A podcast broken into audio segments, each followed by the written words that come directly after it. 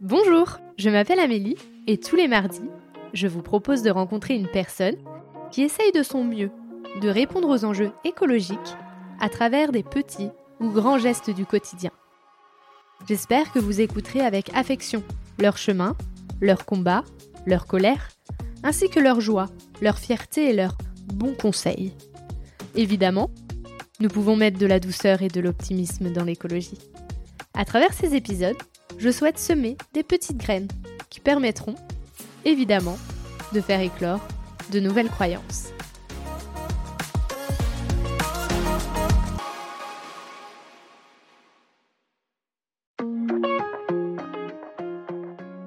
Je dirais que la génération de nos grands-parents, euh, enfin de mes grands-parents, qui ont connu la guerre, la Deuxième Guerre mondiale, etc., euh, et puis qui, étaient imprégnés de la guerre d'avant, donc c'est ah, tout, le milieu du XXe siècle, eux, c'est une génération qui a recherché la sécurité.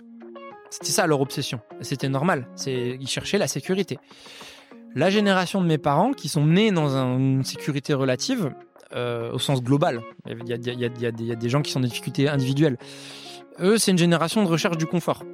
Donc, ma génération à moi, pour ceux qui ont eu la chance de, de, de, de, naître là où moi je suis né, sont nés dans un espace où il y avait la, la sécurité, c'était pas un sujet au sens dramatique comme il y a eu au XXe siècle, et puis le confort était quelque chose de réel. Donc, qu'est-ce qu'on cherche? On cherche du sens. Sécurité, confort, sens. C'est un peu une pyramide de, Maslow réinventée, quoi. Mais euh, euh, sécurité. Donc moi, je suis dans la génération de la recherche du sens, et euh, là dedans, je fais partie des chanceux qui se lèvent tous les matins pour faire quelque chose dans lequel ils croient profondément.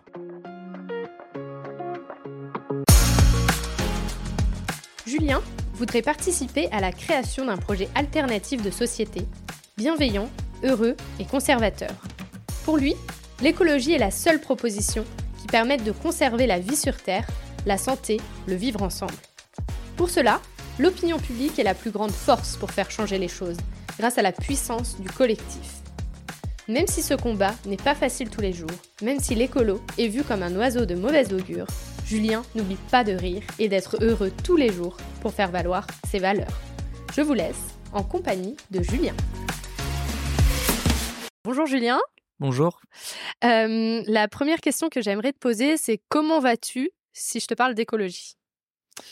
Écoute, je dirais que ça va dépendre à quelle heure du jour tu me la poses ou même d'un jour à l'autre parce que c'est je pense que tous ceux qui se soucient un petit peu d'écologie et qui y pensent régulièrement ont des humeurs changeantes. Euh, ça va euh, du très grand enthousiasme et de la, de, la grosse montée d'énergie à parfois euh, un, peu de, un peu de désespoir jusqu'à de l'éco-anxiété pour, pour certaines personnes. De manière générale, je dirais que moi je suis quelqu'un qui suis plein d'espoir mmh. et donc, et donc je m'engage beaucoup pour l'écologie. Donc parfois c'est dur, parfois c'est bien, parfois ça on a, on a des, des bons signes. de manière ouais, générale, je disais, je m'engage j'ai beaucoup d'espoir et je pense que si je m'engageais sur d'autres choses, je ressentirais aussi ces mêmes, euh, ces mêmes hauts et ces mêmes bas. Donc c'est une longue réponse pour une première question, mais, disons, disons enthousiaste et plein de détermination. Bah c'est cool, parce que ça veut dire que c'est positif, donc, euh, donc ça fait du bien aussi à entendre. Et euh, ce que je voudrais, c'est que tu te présentes, mais sous le prisme de l'écologie. Donc qui est Julien si on parle d'écologie dans ta vie? Écoute, moi je suis pas né écologiste, loin de là. Euh, je suis né dans une famille qui se soucie de l'environnement et tout ça, mais pas de manière militante et pas de manière euh, très consciente. Euh, et puis, et puis je l'ai découvert par mon parcours professionnel d'abord, puisque j'ai commencé à travailler dès le début dans l'univers des énergies renouvelables. Donc au début, c'était franchement une opportunité professionnelle comme une autre. Euh, un peu en vogue. Euh, donc je me suis dit, bah, pourquoi pas, ça va être sympa. J'avais 25-26 ans. Et puis c'est là que j'ai commencé vraiment à, me questionner de manière quotidienne, en fait, sur la question des énergies, euh, sur la question plus tard de, la gestion des déchets, puis des mobilités. Et en fait, c'est par mes activités professionnelles que j'y suis arrivé. Et je me suis rendu compte qu'en fait, si on mettait pas, si on n'allait pas avec plus d'énergie et plus de, détermination, et qu'en fait on ne devenait pas militant, mmh. mais en fait on n'arriverait pas à faire changer les choses puisque le monde professionnel répond à certains codes qui permettent de travailler l'écologie, mais aussi à d'autres qui empêchent de travailler l'écologie, notamment euh, la recherche de la croissance, l'univers capitaliste, etc. Et donc il fallait euh, se, déporter un petit peu et aller si on avait la volonté, la volonté de faire changer les choses, aller vers du militantisme. C'est comme ça que je suis arrivé à l'écologie militante. Ok. Euh, voilà. Et donc c'est là où tu as choisi la politique ou d'abord tu as d'abord été militant euh, comme moi je pourrais l'être demain euh, parce que on m'appelle pour euh, pour pour faire devant une usine ou n'importe quoi comme ce qui s'est passé pour Total par exemple ou est-ce que vraiment tu t'étais déjà engagé politiquement au moment où tu t'es mis militant? Non, je me suis engagé dans la politique au sens politicien, mmh. électoral, etc. après, par la suite. Okay. j'ai enfin, en fait, pour moi, la politique, c'est un, engagement militant comme un autre. C'est une des, un des leviers sur lesquels il faut appuyer, euh, au même titre que les actions de terrain, que la désobéissance civile, que toutes mm. ces choses-là. C'est un ensemble de choses. Euh, et, donc, par le hasard des choses, j'ai commencé par l'activisme. Et en fait, je me suis rendu compte très très vite que toutes les causes qu'on portait, euh, toutes les actions qu'on menait, à un moment ou à un autre, si on voulait que ça se traduise concrètement dans quelque chose et dans un changement du système, ben, c'était quelqu'un qui était élu, qui appuyait sur un bouton dans un parlement. En général, c'est aussi simple que oui ou non, pour ou contre, et que donc euh, si on pensait que les gens qui euh, appuyaient sur ces boutons ne le faisaient pas de la bonne manière, en tout cas qu'on n'était pas d'accord avec ça, alors il fallait les affronter dans les urnes pour mmh. prendre leur place et pour prendre des meilleures décisions si on pense qu'on est capable de le faire. Ouais, toi, tu penses que tout le, ce qu'on dit souvent, qu'il bah, y a les particuliers, il y a les entreprises et il y a la politique, mais c'est vraiment la politique qui est le, le, le premier qui doit aller vers l'écologie et après le reste suivra. Alors non, je pense que ces trois univers sont. Je suis d'accord avec ça, je partage ton, point de vue, mais je pense que c'est trois univers qui doivent y aller en même temps, et que et que si on se dit qu'il y en a un qui doit y aller avant les autres, en fait, mm. c'est surtout euh, des excuses pour pas y aller soi-même. Mm. Et, en fait, euh, ben euh, les entreprises répondent à une règle au marché, en fait, donc en fait, ça veut dire que les particuliers achètent des produits et des services euh, que vendent les entreprises. Donc si les particuliers arrêtaient d'acheter des produits et des services polluants, les entreprises arrêteraient d'en produire. Euh, mais ces mêmes particuliers votent pour euh, des représentants, des élus, mmh qui eux fixent un cadre. et c'est à ce cadre que, que doivent se conformer les entreprises. Donc en fait, tout le monde fonctionne ensemble et tout le monde, d'une manière ou d'une autre, a une influence sur les deux autres. Euh, les particuliers ont l'influence du droit de vote sur, euh, sur les élus et euh, du, droit, du pouvoir d'achat de la carte bleue mmh. sur les entreprises.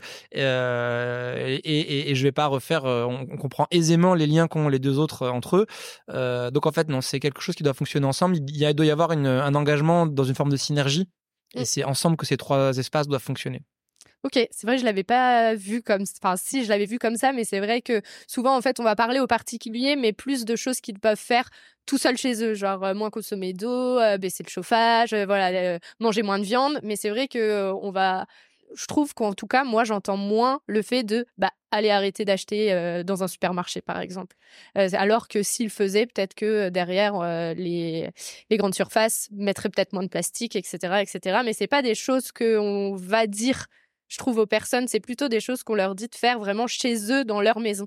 Et oui, et c'est dommage parce que, comme je disais, moi, mon, parcours, j'ai découvert l'écologie dans le monde professionnel, dans le monde de l'entreprise, donc c'est très imprégné de, tous ces réflexes, et, tant mieux d'ailleurs, parce que c'est une forme de réalité euh, qu'il faut, qu'il faut travailler. Et donc, euh, si demain, euh, l'État dit, ou l'Union européenne dit, ben, on n'a plus le droit euh, de vendre des bouteilles en plastique, par exemple, mm. du jour au lendemain, d'une minute à l'autre, ou si l'ensemble euh, des habitants et des habitantes de l'Union européenne ou de la France ou même de la planète décident de ne plus en acheter, de ne plus acheter de bouteilles en plastique du jour au lendemain, c'est-à-dire, euh, aller un soir à 20h, on dit c'est fini. Mais dans la nuit, Coca-Cola a trouvé une solution pour continuer à vendre du Coca-Cola. Mm. C'est évident. C'est que en fait, on ne se rend pas compte du, du, pouvoir que l'on a sur les entreprises, nous en tant que consommateurs. Et, c'est le même que l'on a sur les gouvernements en tant qu'électeurs et électrices. Et donc, euh, se détourner de ça en se disant c'est pas notre responsabilité, ça nous dépasse, ben, je pense que c'est euh, ne pas regarder euh, le problème en face. Mmh. Et toi, tu as, mmh, été touché par, par l'éco-anxiété parce qu'il y a aussi des gens qui aujourd'hui, s'ils n'y vont pas, c'est parce que soit, comme tu as dit, ils disent c'est pas mon problème, donc ils font un peu l'autruche, soit il y en a d'autres qui, qui, sont paralysés dans un premier temps et ils savent pas quoi faire. Est-ce que toi aussi, à un moment donné, tu as été aussi comme ça, à te dire il y a un problème par rapport au climat Qu'est-ce que je fais Je suis bloqué, quoi? Bah oui, bien sûr, et, et je pense en fait qu'avec un petit peu de recul, euh, toutes celles et ceux qui militent euh, ou qui s'intéressent à l'écologie, de nouveau, quel que soit l'espace dans lequel ils le font, passent par euh, un, enfin, des cycles qui sont assez similaires. C'est-à-dire d'abord il y a la prise de conscience.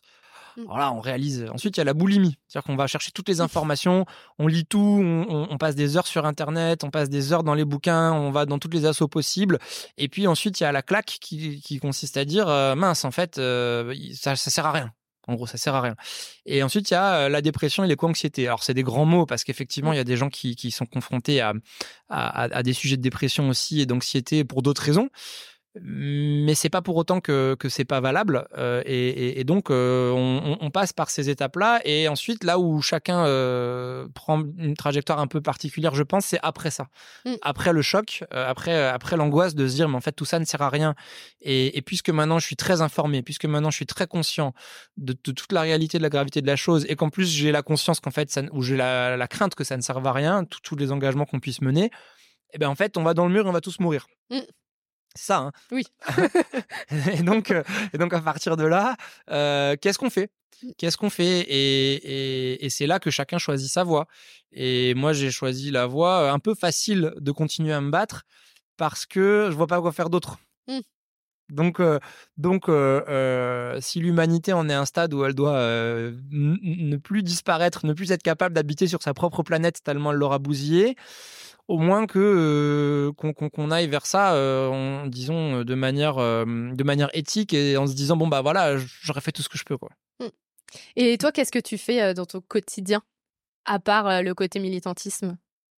Bah toutes les tous les classiques, c'est-à-dire qu'en fait euh, moi je voudrais rassurer euh, tout le monde, on peut devenir écolo de manière très facile. Hein. Mm. C'est pas un grand bouleversement. Euh, moi je lis beaucoup de choses sur il faut changer complètement de mode de vie, etc. Oui à grande échelle. Mais franchement dans le quotidien, euh, sur les mobilités, sur l'alimentation, euh, sur euh, la gestion des déchets, sur la gestion de l'énergie, sur tout un tas de choses. En fait, euh, on- on- il suffit juste de vivre de la même manière qu'avant, mais en, en choisissant la manière dont on le fait, en choisissant, on adapte peut-être. Il y a quelques petits changements quand même, genre sur la mobilité, quand on se passe de voiture, bon bah on se met en vélo, on se met en vélo, mais faut pouvoir le faire. Mm. C'est-à-dire qu'en fait, quand on habite dans la campagne, euh, quand on habite dans les territoires ruraux euh, et qu'on a 25 bornes à faire pour aller bosser, c'est difficile de le faire en vélo. Par contre, euh, sur l'alimentation, c'est plus facile dans les zones rurales parce qu'on a plus facilement accès aux producteurs, plus facilement accès au réseau. Là où les urbains, s'ils veulent manger bio et local, ça va leur coûter très très cher. Donc en fait, euh, moi concrètement, bah, j'essaie de, de, de choisir ce que j'achète euh, sur, sur tout. Je suis- J'ai une vie assez sobre et pareil, je suis pas quelqu'un qui suis passionné par le matériel à la base, donc c'est- Mm. c'est- j'ai pas de grand grand mérite. Euh, et je dirais que bah, ceux qui vivent là où, en fait, il faut, s'adapter partout là où on vit Mm. euh, en fonction de ce qui est possible de faire. Et donc l'exemple que je donnais, c'est euh, dans les zones rurales, c'est plus facile d'être écolo en faisant attention à ce qu'on mange, mais plus difficile sur les mobilités. En ville, c'est l'inverse. Donc voilà, je sais pas s'il y a une façon particulière de le faire. Et euh, toi, tu fais aussi euh, beaucoup de trail si on continue dans, le, dans les côtés que tu peux faire au quotidien. Ouais. Et donc, le trail, ça te permet aussi d'avoir un lien avec cette nature. Absolument. ouais. Et qu'est-ce Ouais. que ça t'apporte euh, vraiment de, le fait de faire du trail, de voir la nature d'une manière sportive? Bah, ça apporte beaucoup de bien-être, euh, beaucoup de bien-être au, au- dans l'exercice de la pratique, parce qu'effectivement, on est au contact des éléments, euh, on est au contact, donc on sent, il y a des odeurs, il y a des couleurs, il y a, il y a des sensations physiques, il y a du toucher, enfin, c'est tout un tas de choses euh, extraordinaires. Et puis, euh, la montagne, c'est un univers très varié aussi.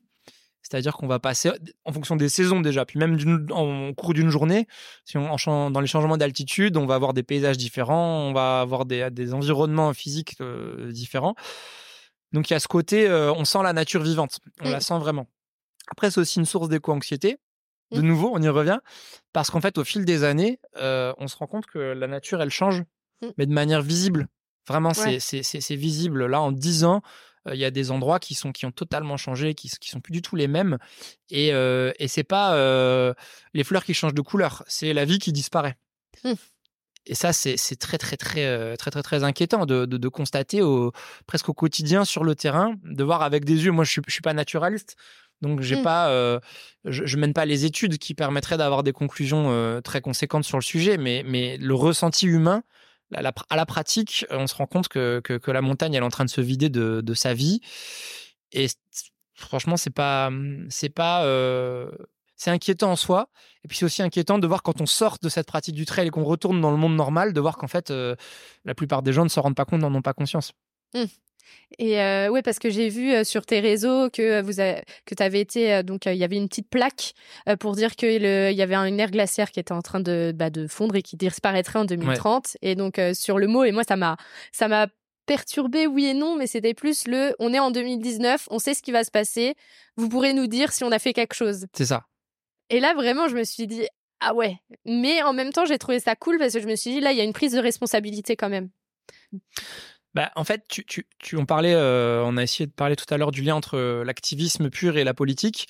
Donc là, il s'avère que c'est des élus écologistes qui sont allés, euh, qui sont allés déposer cette plaque au lieu du dernier glacier des Pyrénées-Atlantiques. Mmh. Donc en fait, le Pyrénées-Atlantiques, c'est un département qui, qui fait partie de la chaîne des Pyrénées et euh, département français. Et euh, dans ce département, il y avait, il y a eu des glaciers comme dans toutes les montagnes. Et le dernier a été déclaré fondu ces dernières années. C'est-à-dire qu'il était dans les faits depuis un petit moment, mais il a fallu avoir un constat de montrer qu'il se régénérait pas, qu'il réapparaissait pas, etc. Donc il est vraiment disparu. Donc il n'y a plus de glaciers dans, dans ce département. Et donc, par extension, plus de glaciers dans la région Nouvelle-Aquitaine, mmh. puisque le département des Pyrénées-Atlantiques fait partie de la région Nouvelle-Aquitaine. Et ce sont les élus écologistes de la région Nouvelle-Aquitaine qui ont voulu marquer le coup pour aller poser cette plaque. Alors on peut plus on peut plus rien faire pour ce mmh. glacier, mais on peut peut-être faire encore pour d'autres choses. Et on a pris à témoin euh, ce glacier. On a, enfin, on, les élus écologistes, parce que moi j'en fais pas partie, ont pris à témoin ce glacier, ont pris à témoin qui, qui avait disparu, ont pris à témoin les générations présentes et futures, en disant effectivement, voilà, on sait, on sait, mmh. on sait ce qui se passe, on sait pourquoi, on sait quels sont les risques, on sait quelles seront les conséquences, on sait ce qu'il faut faire. Mmh. Et c'est vous, effectivement, qui saurez dans 50 ans, 100 ans, 200 ans, si, si vous pourrez nous juger. Vous pourrez savoir si on a fait ou pas ce qu'il fallait faire. Mmh. Moi, c'est ce que j'apprécie avec bah, les gens que je rencontre de manière générale dans l'écologie. Et c'est cette prise de responsabilité. C'est genre, on sait. Par contre, aujourd'hui, on essaye de bouger les choses pour pouvoir mettre en, place des solutions. Et aujourd'hui, on n'arrive pas à les mettre en place. Mais on sait et on est responsable et on va essayer d'y aller. Et moi, c'est vraiment ça que j'apprécie aujourd'hui dans l'écologie, c'est le fait de ne pas mentir et d'être transparent sur ce qui se passe. Euh, et j'ai trouvé cet acte-là euh, vraiment fort parce que il montrait que bah oui, on est élu, on a euh, tel âge et on sait que bah c'est la merde si je peux dire ça comme ça. Et bah c'est un peu une comme si il y avait aussi une, un pardon quoi à travers cet acte-là dans le sens où enfin moi c'est comme ça que je l'ai ressenti en me mettant dans la peau d'une génération en mode bon bah ils savaient ils ont fait ce qu'ils ont pu au moins eux et bah voilà on n'a pas pu y arriver et enfin en tout cas en 2023 j'espère que si on se revoit en 2030 ou n'importe quoi on, aura bien évolué. Mais ouais c'est vraiment cette sensation que j'ai eue quand j'ai vu ça et j'ai trouvé ça super chouette. Ben en fait l'idée de de pas fuir la réalité et de, l'affirmer et de, de l'assumer et de prendre à témoin. Ça, c'est très important de prendre à témoin. J'ai l'impression que ça fait partie du logiciel écologiste mmh. d'une manière ou d'une autre. en fait, qu'on qu'on soit sur les ONG, les grosses ONG, le, WWF, Sea Shepherd, Greenpeace, etc. C'est vraiment ça, c'est de témoigner, c'est d'exprimer une idée, d'exprimer une réalité, de la mettre sur la table et de prendre à témoin soit l'opinion publique. Mmh. Là, en l'occurrence, c'est les touristes qui passent, euh, qui passent mmh. euh, chaque, chaque année sur, euh, sur ce chemin de randonnée. Parce que les responsables de, de ces situations-là regardent souvent ailleurs. Mmh. Quand, quand, on leur montre ça, ils disent non, non, pas du tout, ça ne marche pas. Là, moi, je, je, milite dans une association de, de, protection de l'environnement qui, entre autres, entre autres engagements, en fait, s'oppose à un projet d'aménagement routier euh, ah oui, dans le, parler. Ouais, dans le dans le Haut-Béarn et dans le Béarn qui est en fait euh, l'héritage, euh, un héritage des années 70-80 où on voulait faire passer une autoroute entre l'Espagne et la France dans une vallée pyrénéenne. Alors on a fait, on avait commencé tout ce qu'il fallait, c'est-à-dire qu'on a dit aux camions allez-y, on a fait un super tunnel, etc. Et aujourd'hui, bah, les camions inondent, inondent ces vallées, sauf qu'il n'y a pas l'infrastructure autoroutière qui permet de les accueillir. Donc c'est très dangereux, c'est très polluant, c'est très compliqué. Et là, il y a deux possibilités. Soit on construit l'infrastructure autoroutière, et en mmh. gros on aggrave le problème, parce que mmh. c'est ça hein, la réalité. Soit on trouve une autre solution, et on dit, comme c'est le cas euh, partout ailleurs en France, euh, et d'ailleurs en Europe, euh, de plus en plus, je crois que même l'Écosse a fait un truc genre c'est fini, plus de route. On dit, bah non, en fait, l'avenir, c'est pas les camions. Mmh. C'est et qu'en 2023, quand on dise, écoutez, le problème c'est les camions, donc l'avenir, essayons d'avoir un avenir sans camions, on passe pour un pour un fou. Alors qu'en mmh. fait, c'est le bon sens le plus élémentaire. Donc, on travaille sur ce sujet de, projet d'autoroute qui est encore, qui est encore d'actualité. Et on se rend compte qu'il y a aujourd'hui des élus mmh qui vont nous dire bah écoutez non euh, enfin qui sont pas d'accord qui veulent maintenir les camions qui veulent maintenir la pollution qui veulent voir la voir l'aggraver donc si l'argument de euh, l'environnement ne fonctionne pas mmh. Si l'argument de la santé ne fonctionne pas, si mmh. l'argument de la sécurité ne fonctionne pas, si l'argument de l'équilibre économique du territoire ne fonctionne pas, parce que c'est quand même un projet de destruction massive du territoire, mmh. et que ces élus s'entêtent en reprenant ça, on se dit, bon, on va aller chercher l'argument économique. Donc on creuse et il s'avère, comme je le disais au tout début de notre entretien, que moi-même j'ai des, compétences en la matière et on se rend compte que en, posant les chiffres les uns à côté des autres, euh, ce projet-là ne tient, ne, ne, tient pas la route, ne fonctionne pas d'un point de vue économique. C'est-à-dire que euh, euh, l'addition n'est pas juste. Ok. Et on parle de 15 à 20 millions d'euros qui manquent sur un budget de 100 millions pour donner les grandes masses. Hein.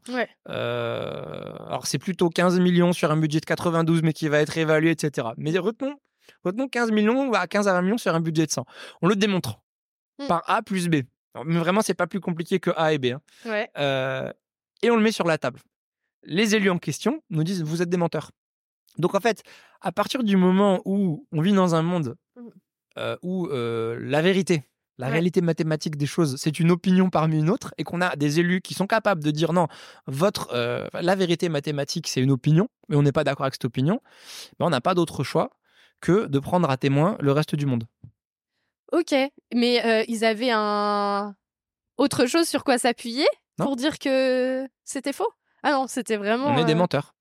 Point. Genre, ah pas, de, euh, ah pas de recherche de leur côté pour démontrer que vous êtes des menteurs, par exemple. Si vraiment on va au bout des choses. Euh, euh, genre, ça pourrait être, bah, là, c'est pas bon cette ligne parce que. et voilà, ça, au moins une démonstration, quoi. Non, non, on fait, on, fait, une démonstration. Mm. pourquoi on fait cette démonstration? Parce que la préfecture dit, et d'ailleurs elle a bien raison, je n'engage pas de travaux tant que le budget n'est pas bouclé. Parce qu'on parle quand même d'un projet qui va être euh, la plus grande balafre, euh, le plus grand massacre pour l'environnement dans le Haut-Béarn euh, de tout le 21e siècle. C'est-à-dire qu'on est déjà à un tiers du 21e siècle. Mm. Et pour ce qui reste, il n'y aura pas ni le temps ni l'argent pour faire pire. Donc ça va être la pire attaque à l'environnement de tout le 21e siècle. Mm. Donc évidemment, le préfet dit, bah moi je veux bien faire, faire ce carnage, mais je ne le lance pas si le budget n'est pas bouclé.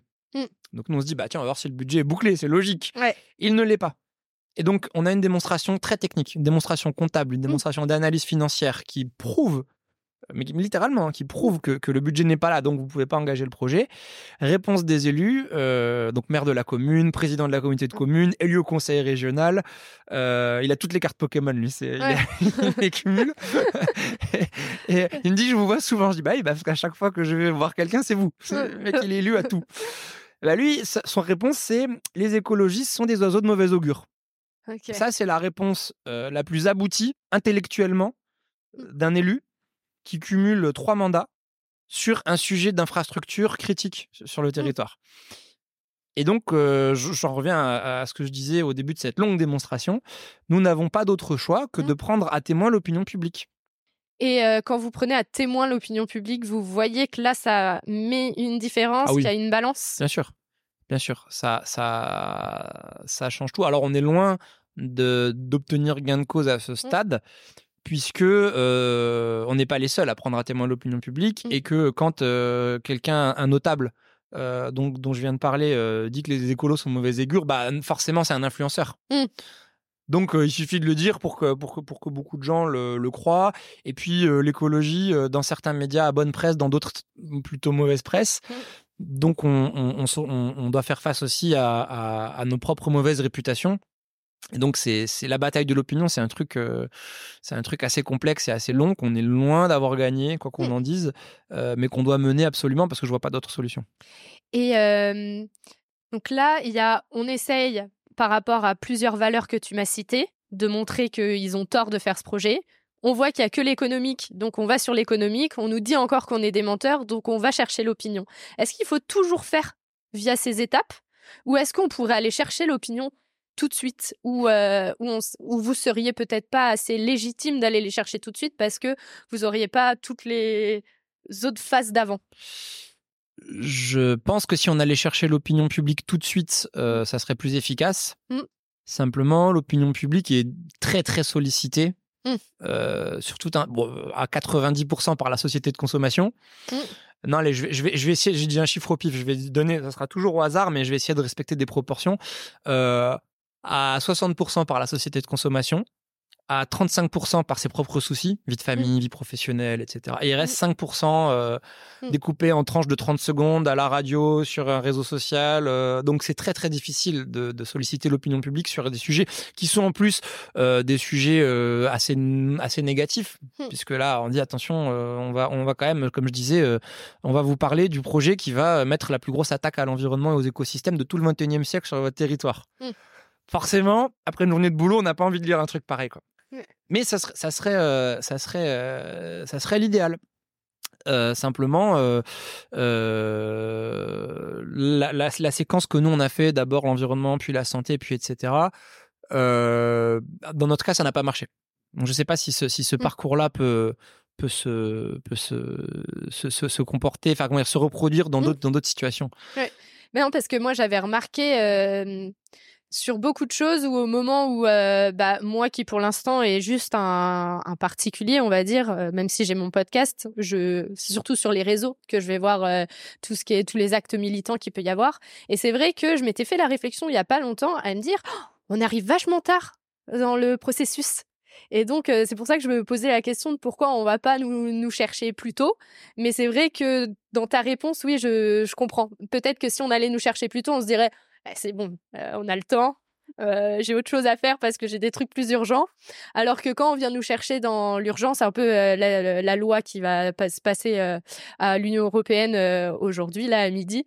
C'est vrai que moi j'en ai entendu parler, enfin vraiment en mode venez nous aider il y a à peu près une semaine et sur le moment, je me suis dit, mais merde, pourquoi ils, sont pas venus nous chercher avant euh, Moi, j'ai pas le temps d'aller euh, sur, euh, sur Bruxelles maintenant parce que j'ai plein de trucs de prévus. Alors peut-être que si on me l'avait dit un peu avant, j'aurais peut-être changé mon agenda. Mais après, peut-être aussi que je n'ai pas, je ne suis pas assez proche pour voir tout, tout, ça de plus, enfin avant quoi. J'aurais peut-être pu, euh, grâce à des, à des médias, voir euh, ce truc-là bien avant que euh, quand c'est apparu dans, dans, mon, dans mon fil d'actualité. Hein, en fin de compte, c'est juste ça. Et donc, je m'étais posé la question. Donc, c'est pour, ça que, pour ça que je me suis permise de te la poser. Bah, moi, je, je pense que les gens qui, contre qui on, enfin, qui on s'oppose parce que mmh. là là on est vraiment alors il y, a aussi euh, je, fais une parenthèse rapide euh, l'activisme écologiste pour moi c'est une action d'opposition et de dénonciation dans les mmh. faits je je le définirais pas comme ça mais euh, avec du recul c'est comme ça que ça s'exprime mmh. l'engagement politique dans l'écologie c'est pour moi c'est la proposition c'est mmh. aussi, c'est aussi comme ça que ça, que ça permet de, que les deux, se, que les deux se, se parlent. C'est-à-dire que s'opposer à ce qui se fait, c'est au, truc qui casse tout, c'est bien, mmh. mais il faut aussi être capable de proposer d'autres choses. Euh, et donc c'est pour ça que les deux se parlent. Donc dans, dans l'espace activiste, ceux à qui on s'oppose, puisque c'est ça le, mmh. le, sujet, sont très très bien organisés. Oh, franchement, c'est il y a un niveau de, de, structure d'organisation. Tu as des lobbies, euh, euh, les élus sont membres du lobby, le lobby fait élire des gens. Enfin, c'est dingue. Et tu as un lobby euh, local qui a un bureau à Paris, qui a un bureau à Bruxelles. Enfin, tout est vraiment d'un niveau d'efficacité incroyable. Quoi. Mmh. Le capitalisme et, et globalement l'organisation, les organisations qui détruisent la planète sont. Oh, moi, ça m'impressionne. Et donc, je pense que c'est ça qui nous manque. C'est-à-dire qu'effectivement, si toi, tu avais eu l'info, euh, peut-être que mmh. tu l'as vu passer, tu n'as même pas remarqué parce que ce jour-là, tu avais autre chose de plus important. Euh, si on a, si on, c'est un, un de nos, une de nos remises en question qu'on doit mmh. avoir. C'est eh, eh, comment euh, atteindre ce niveau d'efficacité dans notre communication, dans, mmh. dans, dans, dans, l'aboutissement de nos actions, etc. ça, c'est un des chantiers qu'on doit pouvoir mettre en place. Ouais. Et, euh, et, là aussi où je te rejoins, c'est ce que tu disais tout à l'heure que les écologistes, on va dire que c'est des oiseaux de mauvais augure et donc après c'est des choses qui vont nous coller à la peau. Mm. Euh, moi je le ressens aussi. Euh, là maintenant, ça me dérange plus de poster des choses euh, euh, sur les réseaux en disant euh, regardez ce qui se passe. Mais c'est vrai que si je reviens juste six mois en arrière, bah j'étais dans le merde, genre si j'envoie ça, genre les copains qui sont pas écolos, qu'est-ce qu'ils vont penser? Qu'est-ce que ça va être le jugement? Est-ce que toi, euh, tu as aussi ressenti euh, ce genre de choses au, début ou tu t'as vite dit bah Moi, j'ai ressenti ça, je le ressens encore. Il y a un truc qui m'a libéré, c'est un de mes potes d'enfance qui, qui, bon, je, je, je, il est pas dans l'univers écolo. Mm. Tu sais tous ces gens qu'on se dit ouais bon euh, leur quotidien euh, il est dans euh, on va dire qu'il est dans l'univers populaire mais s'il écoute le, le, le, podcast il va se reconnaître donc je voudrais mm. pas être je voudrais pas être être comment dire désagréable mais il il vient pas du monde écolo ça c'est certain mm. c'est pas son sujet c'est pas son souci comme quoi on peut avoir des potes qui pensent différemment de nous et puis un jour je l'avais au téléphone et il me dit ah t'as as posté un truc il fait un commentaire sur ce que j'ai posté et donc, je, suis, je cherche des excuses et il me dit non, non, mais, non, mais j'apprends plein de choses. Mmh. Et ça, ça m'a, ça m'a débloqué en fait, parce que je me suis dit que, qu'au moins mes potes, je leur, je leur, parce qu'il y a cette relation de confiance. Mmh. quand les gens se connaissent, même s'ils pensent pas la même chose, ils se font confiance. En, enfin, plus, facilement en tout cas.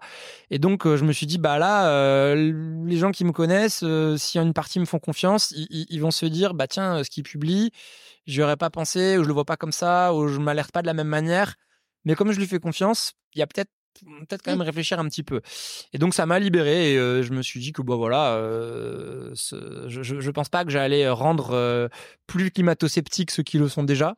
Mmh. Mais que par contre, j'allais peut-être sensibiliser celles et ceux qui me font confiance. Et s'il y en a déjà deux, c'est déjà beaucoup. Ouais. c'est déjà ça de prix qui eux derrière pourront en avoir deux, etc. etc. Euh, est-ce que toi, tu as des choses où tu es vraiment fier, où tu as eu atteint des objectifs que tu t'étais fixé par rapport à l'écologie, ou vu des choses où tu t'es dit, yes, là, on a gagné? Non. En fait, je suis fier de, alors si, en fait, si tu vois, j'avais mal compris ta question. Mmh. Enfin, je l'avais, si, je l'avais bien compris, mais je l'avais prise dans le mauvais sens. Euh, comment je l'ai compris ta, ta question mmh. C'est euh, est-ce qu'il y a, on a atteint des actes, des actions? Est-ce qu'on peut, euh, est-ce qu'on peut mettre un point sur une carte ou un point dans le calendrier en disant là, on a une victoire? Ça, non.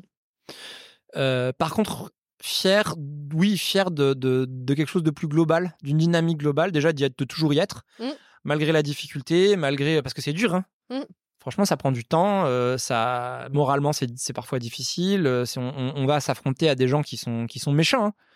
Mmh, mmh. Même si, euh, il y en a même qui disent qu'ils sont de gauche, tu vois. mais, mais, mais c'est pas, en fait, non, non, c'est d'une brutalité incroyable. donc, et, et, dans cette, dans cette adversité, de parvenir malgré tout à fédérer, à fédérer des dynamiques, à fédérer des gens et à se rendre compte collectivement, parce que ça, ça ne fonctionne que collectivement, à se rendre compte collectivement que d'une année sur l'autre, on progresse. D'une année sur l'autre, on est plus nombreux. D'une année sur l'autre, on sensibilise. D'une année sur l'autre, on arrive à, à peser dans le débat voilà, moi je suis fier de ça.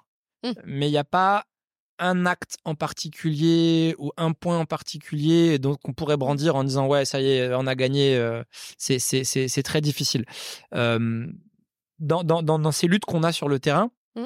on travaille beaucoup avec des avocats parce qu'en fait l'angle sur lequel moi je travaille dans cette association de protection de l'environnement c'est celle de la justice climatique donc en fait, on a bien compris que euh, ceux qui pouvaient dire, ceux qui pouvaient changer les politiques, c'était justement les politiques. Donc mmh. il faut y aller les chercher. Et puis ceux qui, ceux qui fixent euh, le cadre, c'est ceux qui font la loi. C'est la loi. Et donc en fait, on se rend compte que la loi, euh, souvent, n'est même pas respectée.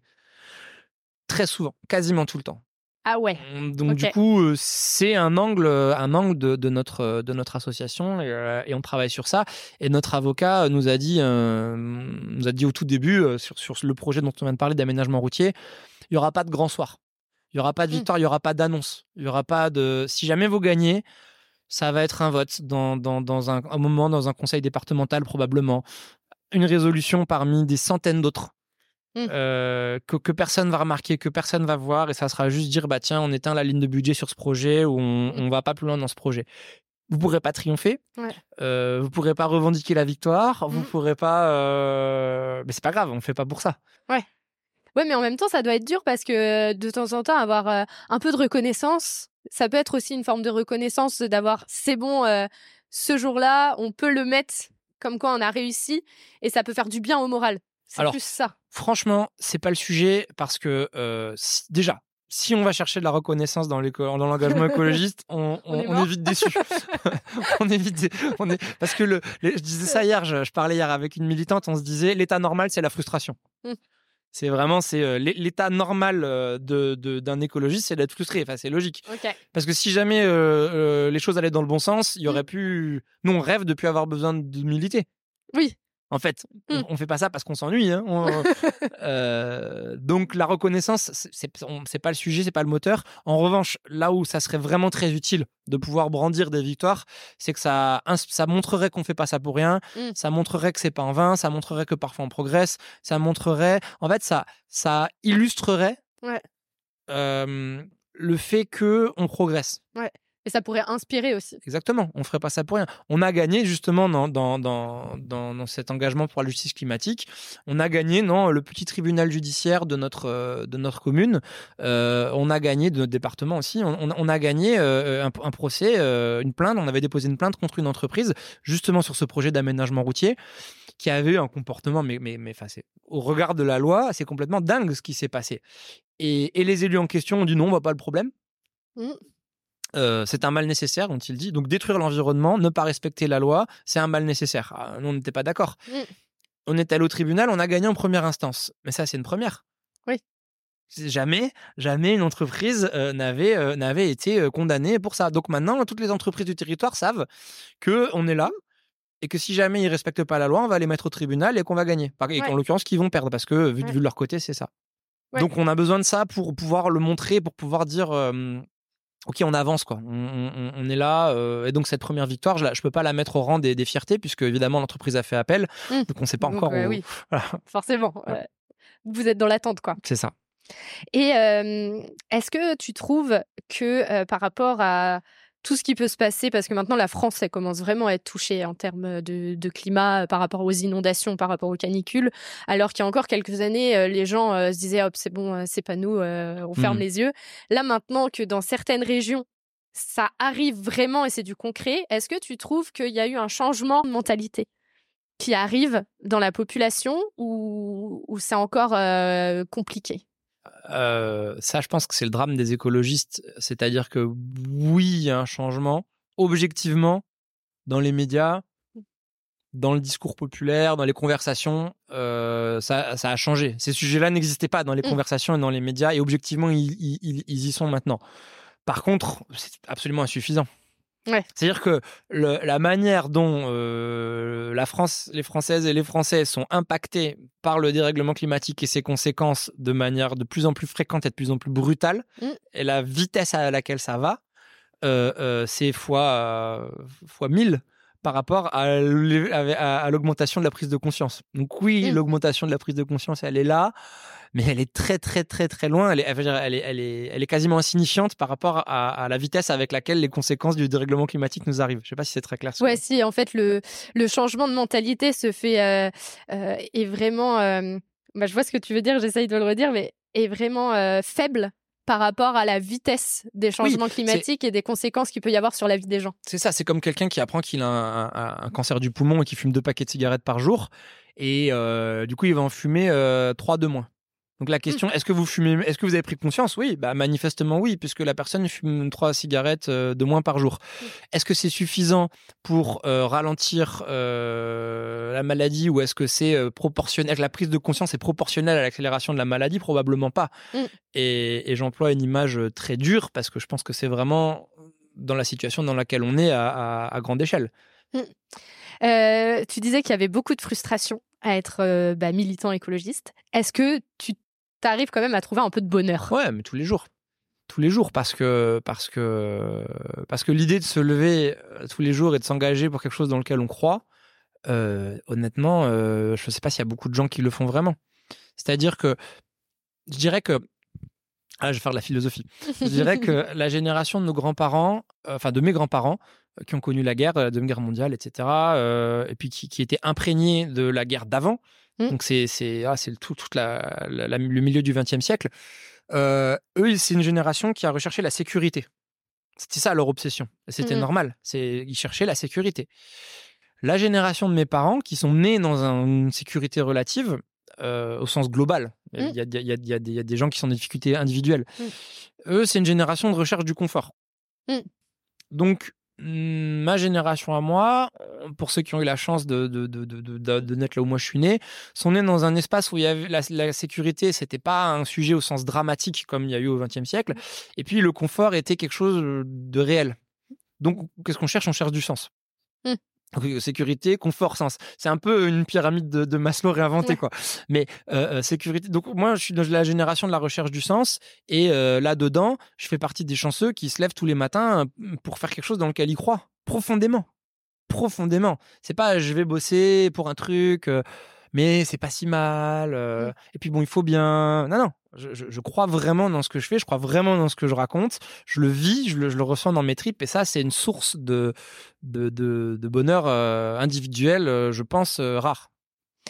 si tu avais des conseils ou des bonnes pratiques pour des gens qui, qui, sont un peu perdus par rapport à, à, tout ce qui se passe en termes de climat, qu'est-ce que tu pourrais leur conseiller? Ah, Dans leur vie ouais, de personnel, Ouais. Je dirais, c'est comme la, devise de, des armées de l'Empire romain, c'était Excelsior. C'est un équivalent de toujours mieux. Et en fait, en fait c'est ça, c'est de dire si simplement chaque jour je peux faire mieux que la veille, ou chaque semaine que celle d'avant, ou chaque mmh. mois, ou chaque année, hein, chacun, mmh. euh, parce mmh. qu'évidemment, on, on, a des petits comportements quotidiens, et puis aussi, on peut pas se dire, tiens, allez, du jour au lendemain, je, je, je fais un grand un choix radical dans ma vie.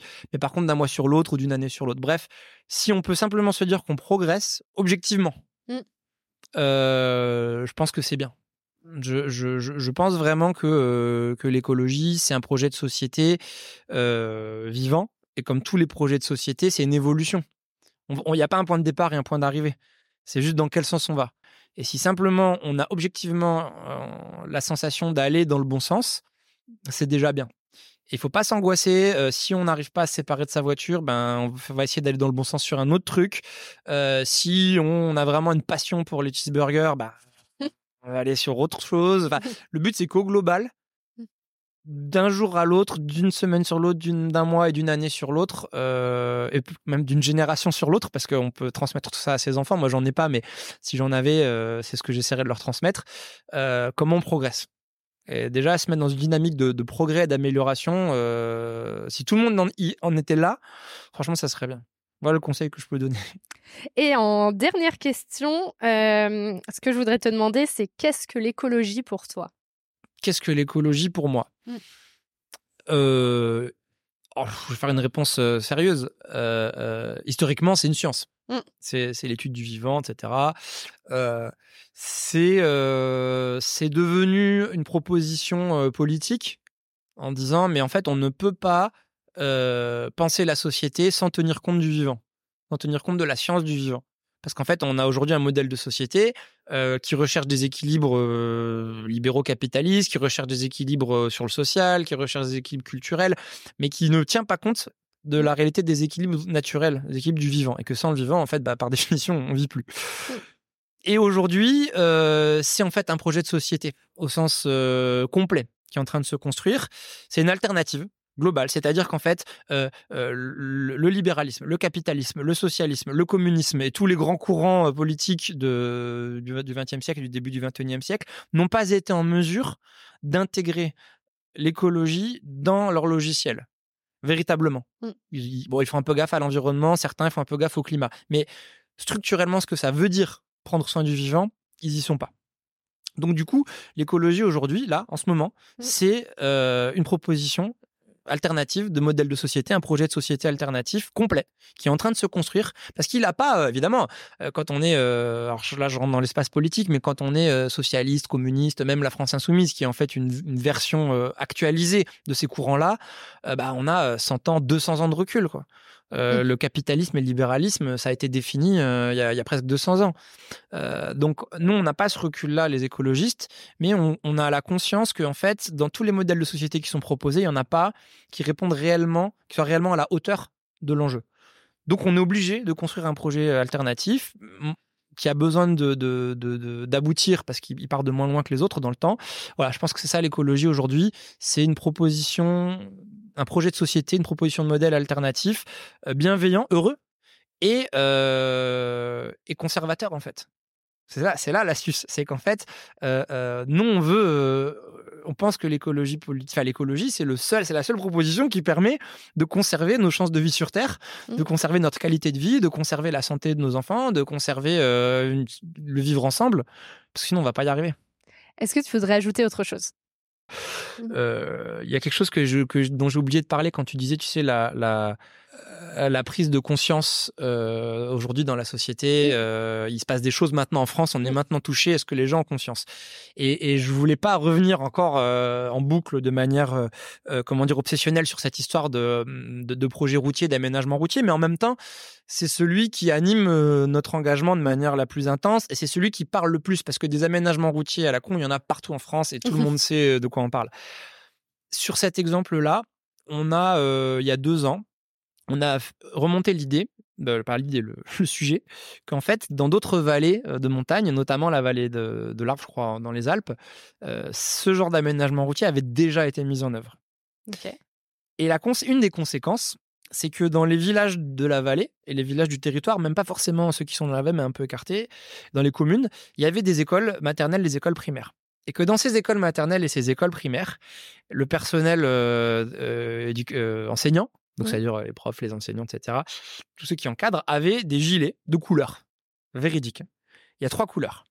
Et en fonction de la couleur du gilet, les gosses, ils savent s'ils peuvent sortir dehors ou pas, si quand ils sont dehors, ils ont le droit de courir ou pas. Véridique. Et Ah ça, ouais? c'est le quotidien des écoles, des enfants, d'une vallée des Alpes en France. Et quand on dit, nous, aux gens des vallées des Pyrénées, Mm. si jamais demain il y a cette route, c'est ça qui risque d'arriver. On ne sait pas si ça va arriver ou pas, en vrai. Parce Mm. que peut- il y a d'autres vallées où il y a des routes et il n'y a pas de gilet. Mm. Mais quand même, ces deux vallées se ressemblent. Quand même, l'objet du trafic routier, il se ressemble. Quand même, euh, euh, il y a beaucoup de similitudes. Donc le risque que ça arrive, il est énorme. Et aujourd'hui, il n'y a aucune étude qui nous permette de confirmer que ça n'arrivera pas. Nous, on pensait qu'en disant ça, Mm. mais la population allait, allait, allait, euh, tous les parents d'élèves, tout le monde, Stop, tout, tout le monde, tout, tout, enfin, je veux dire, euh, les grands-parents, tout, tout, tout, tous les oncles, les tantes, les frères, les sœurs, n'importe qui qui, dans sa famille ou dans son environnement, même les amis, euh, a des enfants, va se dire, ben non, on ne veut pas Mm. créer un système, créer, aménager notre territoire de telle sorte à ce que nos enfants euh, euh, soient soumis, euh, comme dans un film de science-fiction, à un feu vert, orange et rouge qui leur donne le droit de sortir ou de s'amuser. Mm. Et non. Ça n'a pas, euh, ça n'a pas, il y a aucune réaction, aucun impact, etc. euh, et, et probablement que, euh, que, alors pas là dans cet article de presse, mais dans d'autres réseaux, on a de nouveau été traité d'oiseaux de mauvais augure. Mais ce qu'on rapporte là, c'est des faits, hein, c'est des informations euh, Mm. scientifiques, médicales. Et, et, et pourtant, même face à ça, les gens n'ont pas ne sont pas mobilisés. Donc, euh, voilà, ça, ça, ça fait partie du- de l'espace euh, de résignation et de, et de, et de, et de manque d'espoir, peut-être. Ouais, je suis un peu sur, la- je suis un peu sur les fesses de me dire qu'il y a personne qui a réagi à ça. Absolument personne. Ouais. On l'a mis, voilà, on l'a mis dans le journal. Et puis Ouais. sur nos petits réseaux sociaux qui font euh, quelques dizaines ou centaines, ou centaines de vues chaque jour, Mm. parce que c'est très local. C'est une asso Ouais. très locale, c'est un projet très local. Enfin, c'est voilà. Euh, mais, mais pour autant, euh, voilà, c'est pas, c'est pas, ça interpelle quoi. C'est vrai que ça, en fait, ça interpelle le, le pourquoi ça n'interpelle pas en fait ce genre d'infos. C'est Ouais. ça. Et comme tu disais, euh, peut-être que euh, il y a comment? Non, ça. Enfin, tu disais que toi, tu, tu prenais l'exemple de, de, de la mobilisation à Bruxelles qui avait eu lieu. Mm. Et, et oui, non, peut-être qu'on n'est pas assez organisé, peut-être qu'on n'est pas assez structuré, peut-être qu'on n'a pas les moyens qu'il faut pour Mm. euh, pour euh, pour faire connaître ces sujets. Ouais, et puis euh, peut-être aussi les moyens qu'on a en face sont tellement énormes que en fait c'est on on n'est pas à leur niveau quoi. Donc on peut se faire bouffer facilement par rapport euh, aux lobbyistes, par exemple. euh, le- on n'a pas les mêmes moyens quoi face à face, donc on peut peut-être aussi les écolos se faire plus vite manger parce que bah, moins organisés que ceux contre qui on essaye. euh, Ben, c'est ça, on n'a pas, de on n'a pas les mêmes moyens, on n'a pas la même organisation, on n'a pas la même efficacité. Donc nous, on doit aussi faire un examen de Mm. conscience par rapport à ça. Et surtout, on est seul. Mm. Parce qu'en fait, sur ces projets, élus de gauche ou de droite, Mm. dès lors qu'ils sont dans le logiciel productiviste et qui se foutent un peu de l'environnement et du climat, et ils sont nombreux, chambres de commerce euh, et d'industrie, lobby, entreprises, entreprises de construction, entreprises routières, entreprises de financement, euh, entreprises de- d'administration des routes, du coup État, Mmh. bah, en fait, euh, tous ces gens-là ont un intérêt commun. Mmh. Donc, je disais tout à l'heure que moi, je crois beaucoup dans le, dans le sens du collectif. Eux, ils ont un collectif hyper soudé. Ouais. C'est pas compliqué, c'est euh, en fait tous les intérêts convergent. C'est-à-dire que l'entreprise qui a un intérêt à, à- à détruire l'environnement pour gagner de l'argent, ben en fait, elle, elle va, elle va se retrouver aux côtés de l'élu qui a l'intérêt euh, euh, à faire croire à tout le monde qu'il va construire une route pour leur sauver la vie parce que ça va lui faire gagner une élection. Donc à partir de là, il y a une sorte de communauté d'intérêts euh, très très très très puissante. Ouais. Je sais pas, je, je, je, suis ouais, bouche bée, on va dire, par, euh, par tout ça. Et en même temps, bah, je suis au courant parce que je, m'intéresse de plus en plus, je vois de plus en plus de choses. Mais c'est vrai que de parler de choses vraiment concrètes avec quelqu'un qui le vit, c'est encore plus. euh, Enfin, vu que je ressens un peu ta frustration, je, le, je, je, la vis aussi un petit peu en, termes d'empathie là maintenant. Et je me dis, ah, c'est vrai qu'il y a des moments, euh, ça doit être quand même très frustrant de se dire, j'ai tout mis, le A plus B, que ce soit économique, que ce soit santé, que ce soit. Enfin, tout. Et non. Euh, je crois ton, enfin non, je sais parce que ton, ton, ton, ton podcast, ton projet, c'est de, de, de parler d'écologie de manière positive. Ouais. Euh, et je- du coup, je peux redire un mot par rapport à ça si tu veux. Oui, si tu veux. Euh, J'étais aux, aux journées d'été euh, des écologistes l'année dernière. J'avais animé un atelier sur euh, euh, militer dans l'adversité. Mm. Parce que c'est dur, on en a Mm. parlé. Et puis, il y avait, il y avait à cet atelier deux, deux jeunes femmes qui sont, qui sont venues, qui, sont- qui sont du, du collectif Dernière Rénovation. Mm.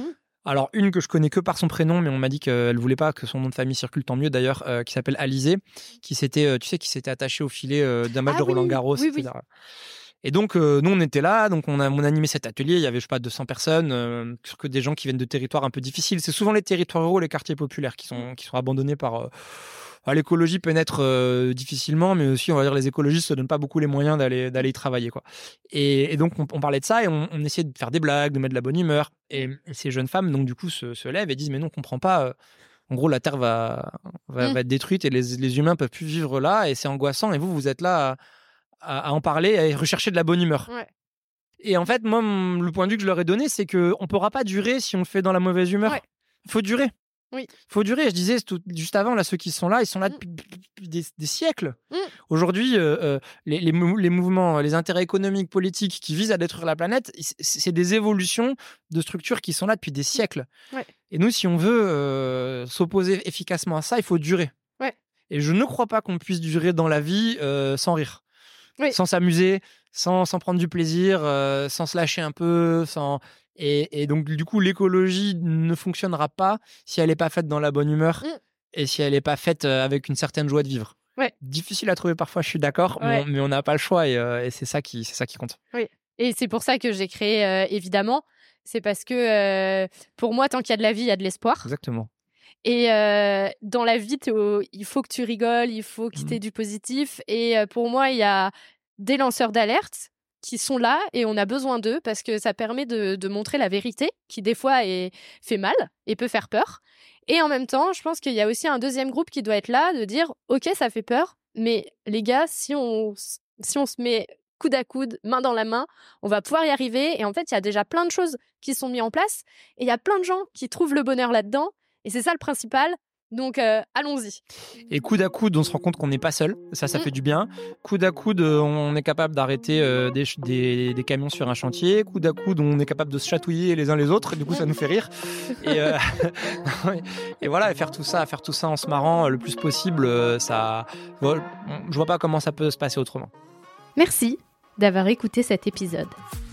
J'espère qu'il vous a donné envie de participer à la transition écologique et vous a donné une nouvelle oreille attentive à ce qui nous entoure.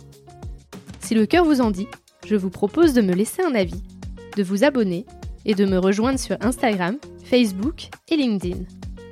Vous pouvez m'envoyer un message à évidemment e